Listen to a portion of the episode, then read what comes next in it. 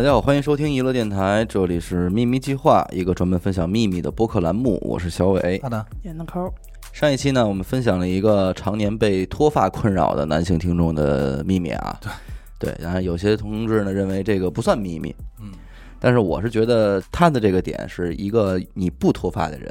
对你感受不到，永远意识不到。而，且我觉得他有一个具备的秘密的状态，隐藏自己的真真相嘛。对，这一期的秘密呢，也是一个来自于这个隐瞒事实的，而且他我觉得比那个还要辛苦。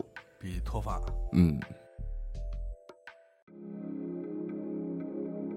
主播们，你们好！听娱乐电台呢，也有大半年的时间了，很喜欢各位主播的性格和语言魅力。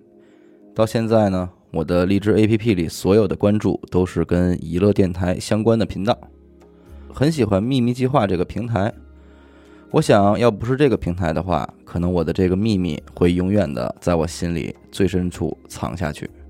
哎，这我这个这篇开头好像是所有秘密的都不一样哈。不都这么用，反而都说这种话呀。但是人家不说那个只关注咱们呀，先是说，哎，很喜欢各位主播，听多少年了？这听多少年，这是一方面；二一个就是说，如果不是秘密计划，我就不说了，我就藏在我内心深处不愿意了。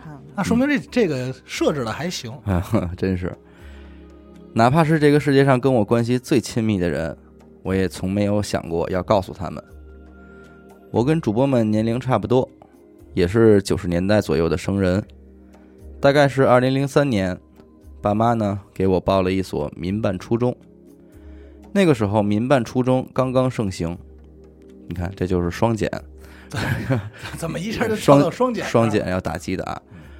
而且我们初中呢是某一所老牌名校的高中设立的私立中学，所以能进去的同学呢，要不然就是有钱又学习很好，要不然就是有钱又有关系。我的父母不是有钱人，我也成绩平平，只是机缘巧合呢，让我有机会能够进入到这所学校。我们家在当时算比较一般的家庭，家里是五十平方的两室一厅，我跟父母还有爷爷住在一起，爷爷一个房间，我跟父母住另外一个房间。刚入校的时候，我还没有虚荣的概念，纯属是觉得找到了好朋友，于是放学回家之后呢，就让同学们也到我家里一起玩儿。刚一进门，我同学就脱口而出：“哇，你家这是正宗的贫民窟啊！”哎呦，还有个同学问我：“谁谁谁，你自己的房间呢？”我没法回答呀，很尴尬的站在那里。当时对我的心理冲击还是很大的。后来陆陆续续去过我几个同学的家，才发现原来大家标配的都是这种三口之家，住在一百五十平的三房两厅里，我操！或者是直接是别墅。哎呦，难怪我家叫贫民窟了。也是这个时候开始呢，我有了贫富的概念，也在心理上产生了要一块遮羞布的概念，隐约觉得我的家是见不得人的地方。当然，我后来再也没有让同学到我家里玩过了。我父母是很努力上班的人，生活也很节俭，所以后来呢，我们的生活也有了改善。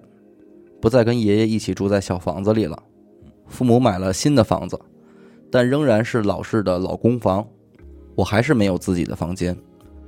每次跟同学出去玩回家，我都不太想告诉同学我家的地址，总是说你停在哪哪哪儿就好了。嗯，大学的时候，我谈恋爱了，恋爱的对象是我的初中同学，嗯，那还是那个民办的 还是这块儿找的，对对我而言，他的原生家庭是很好的了。我们同一所初高中，其实我高中就挺喜欢他的了。后来呢，他主动追我的时候，我心里真的很开心，但是一直没有答应他，并不是什么欲擒故纵，而是不想让他知道我家住在哪儿。呵呵，因为这个理由不跟一个男生谈恋爱，大概也很少了吧。我都讨厌这样的自己，虚荣、虚伪。又卑又亢。后来他追了我很久，然后我也真的很喜欢他，我们就确定了男女关系。谈恋爱嘛，标准的桥段就是男生会接送女生约会。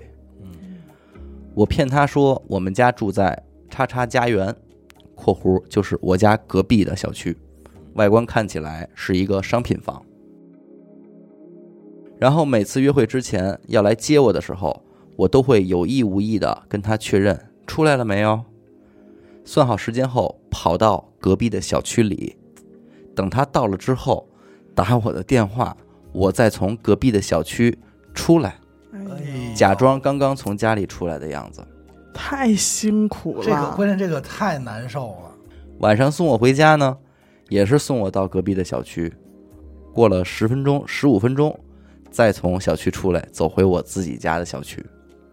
就是每天回去，他得先跟别的小区遛一弯儿。演一下，嗯，有一次吵架了，他突然买了一束花儿，没有跟我说，就跑到了我家小区门口（括弧当然是他以为的那个小区），打电话跟我说他在门口了。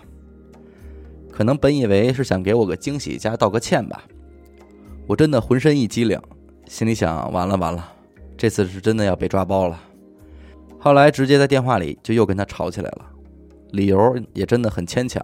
我说的是，我不想你一吵架就跑到我家门口来，我觉得这样太幼稚了。现在想想都觉得可笑。后来他也真的乖乖的走了，我赶紧收拾出门，偷偷的跑到隔壁小区再出门。什么意思？可能又又接他了在追他嘛。啊。因为这个事情呢，我后来也都很少跟他吵架了，也很少闹情绪。还有几次下雨，他非要送我到楼下，但是因为我根本打不开这个楼下的单元门，我只能说不用不用，真的不用。还好我的男朋友算是比较大条，从没有被他发现过。不知道多少次了，我梦见他发现我骗了他，家里的真实情况他也知道了，然后惊醒。当然，幸好都是梦。我可以接受跟他分手，但是我不能接受是因为抓包而被分手，那样真的太耻辱了。再后来呢，我父母换房子了，我终于也有了自己的房间，也不再是老公房的外观了。我终于不用每次提心吊胆的跟他约会了。现在我跟我男朋友已经结婚了，哦，离这个事情也已经过去十年了。每次跟我父母吃饭呢，只要提到以前、房子等关键字，我都会想尽办法扯开话题，免得把陈年旧事给说出来。这就是我放在心底的秘密。这个世界上除了我，没有第二个人知道。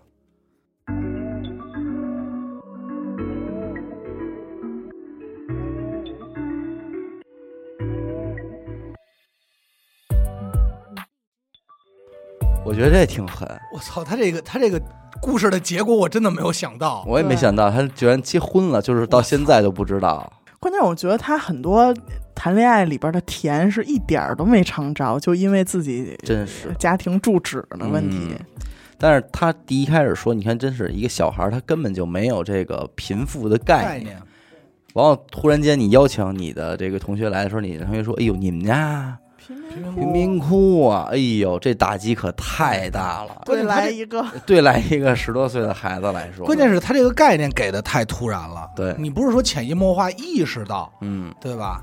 因为这一下我是。可能都不会了，对呀、愣在当场。就是当时告诉你这个就叫自卑，对。这个就叫贫民窟，哎呦，啊这就是你们家。说哎呦。说以后我们都来你们家聚会参观参观。然后紧接着就是这个谈恋爱这块儿，他居然能这么瞒着，可能他他这做法也真的是让我没蛮想到。累的，真是真是，他可能在最开始的时候，比方说第一次她男朋友送她回家，嗯。